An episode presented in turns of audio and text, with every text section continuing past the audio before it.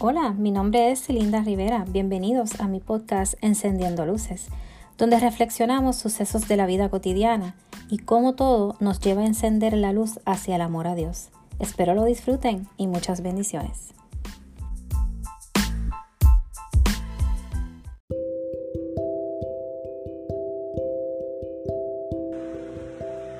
Buen día, bienvenidos a Encendiendo Luces. Aquí una vez más Linda Rivera. Eh, hoy va a ser como que algo un poquito diferente. Yo, eh, pues el que, ¿verdad? El que me conoce, pues sabe que soy bilingüe y pues el que no, pues ahora lo sabe. Eh, he tenido la intención muchas veces de hacer eh, videos en inglés. y a pesar de que sí sé hablar inglés, pues no lo practico mucho y porque pues yo lo practicaba más pues cuando mi mamá estaba en vida. Eh, yo pues nací en Estados Unidos y pues vine de pequeña, pero siempre ella pues nos inculcó el inglés y pues siempre, ¿verdad? Pues lo, tuve como parte de, los idiomas, aparte del español. Y entonces quiero leerles algo que eh, había escrito. Eh, que pues que tenía la intención, ¿verdad? De, hacer el video totalmente en inglés, pero voy a empezar, empecé, ¿verdad? Eh, en español pues para explicarles, eh, pues que quiero, ¿verdad? Eh, comenzar a también hacerle videos en inglés porque también pues tengo personas en mi página que también pues hablan inglés y pues yo por lo menos personalmente muchas veces a mí pues eh, cuando estoy eh, buscando prédicas para, ver, eh, muchas veces pues en inglés pues a veces pues como que me llega más. Y pues quiero, ¿verdad? Pues también tomar esa práctica de pues llevar la palabra también en inglés como pueda, ¿verdad? Así que les voy a leer lo que escribí eh, me disculpan si eh, de repente digo algo mal en inglés, eh, pero voy a empezar a, ¿verdad? A tratar de fluir un poquito más con el inglés, pues porque pues quisiera, ¿verdad? Pues llevar la palabra en los dos idiomas. Bueno, esta, este, este escrito que hice se titula It's time to turn around and go forward. Whether you want it or not to happen, whether it was your fault or not, it happened. Recognize it. You have experienced some disappointments in the past. Some maybe even broke your heart. But you can't experience the purpose of God with your feelings in the past. It's time to turn around and go forward. You can't go facing these new path, but still stuck in your past. You just can't go forward and face other people and comparing yourself to them. Comparing your situation to others. No, not in the future that God has for you. Sometimes we are so busy comparing ourselves to others.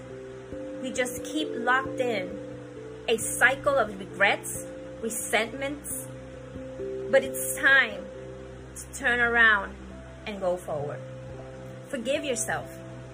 Use whatever your bad experience was in the past and use it to help others. Be a blessing for others and just love. So,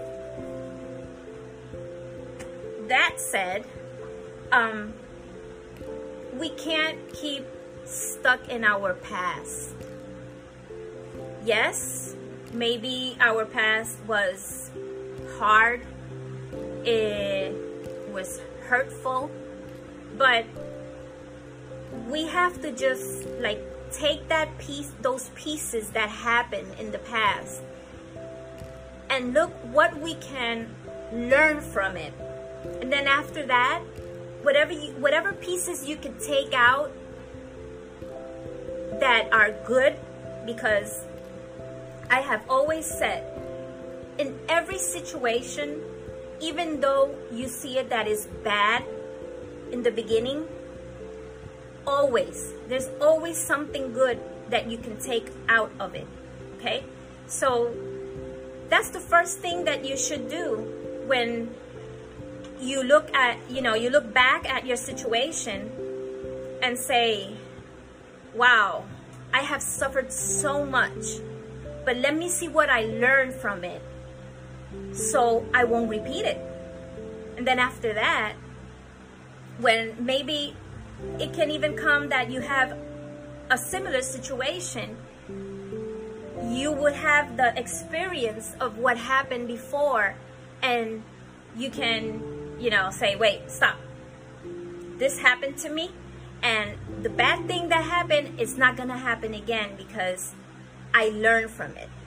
So, um, we can't we can't keep uh, comparing right the situations even if it's our situation or a situation of another person um, every situation even though it sounds that it's similar it's not because we are all different people different human beings we have different kind of uh, ways to um, indulge in them. So we, we have to, right, uh, first, not compare a situation. Yes, you can look to that situation and see maybe uh, this person did it this way and maybe I won't be able to do it that way but let me see if I could learn something about it and then, you know, maybe modify it your way. But the thing is that um, we can't we can't keep on with the with that past in our mind, regretting all the things and and you know hurting about it because you will never be happy. You will never go on on your life. So we need to right heal because I'm not saying just forget about it because it's a process I've been in those processes. Maybe I am still on one of on several. But it doesn't mean that I'm to be stuck in there.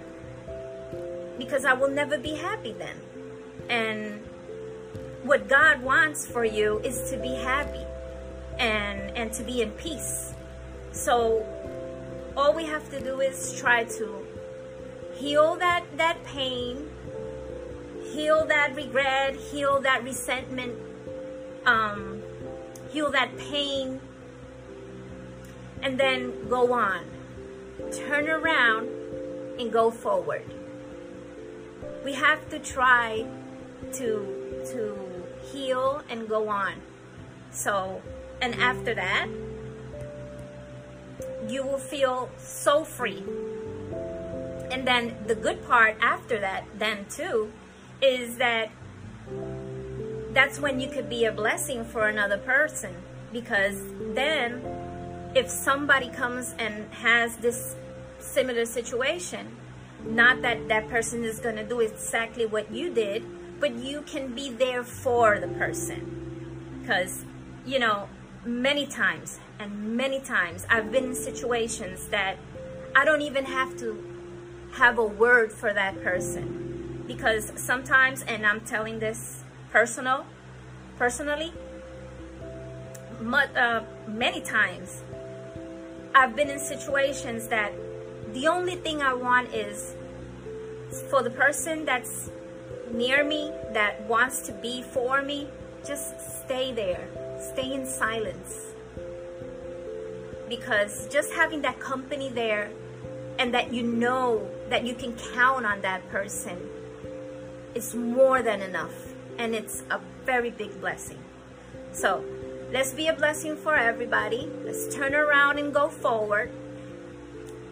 And I hope you um, liked my video in English or Spanglish maybe. um, so, este, esto sería todo por hoy. Espero que les haya gustado, que haya hablado un poco inglés. Eh, y pues voy a seguir practicando para entonces eh, poder también, ¿verdad? Llegar a, a, otras personas eh, en inglés. Así que muchas bendiciones y seguimos encendiendo luces. Hasta la próxima.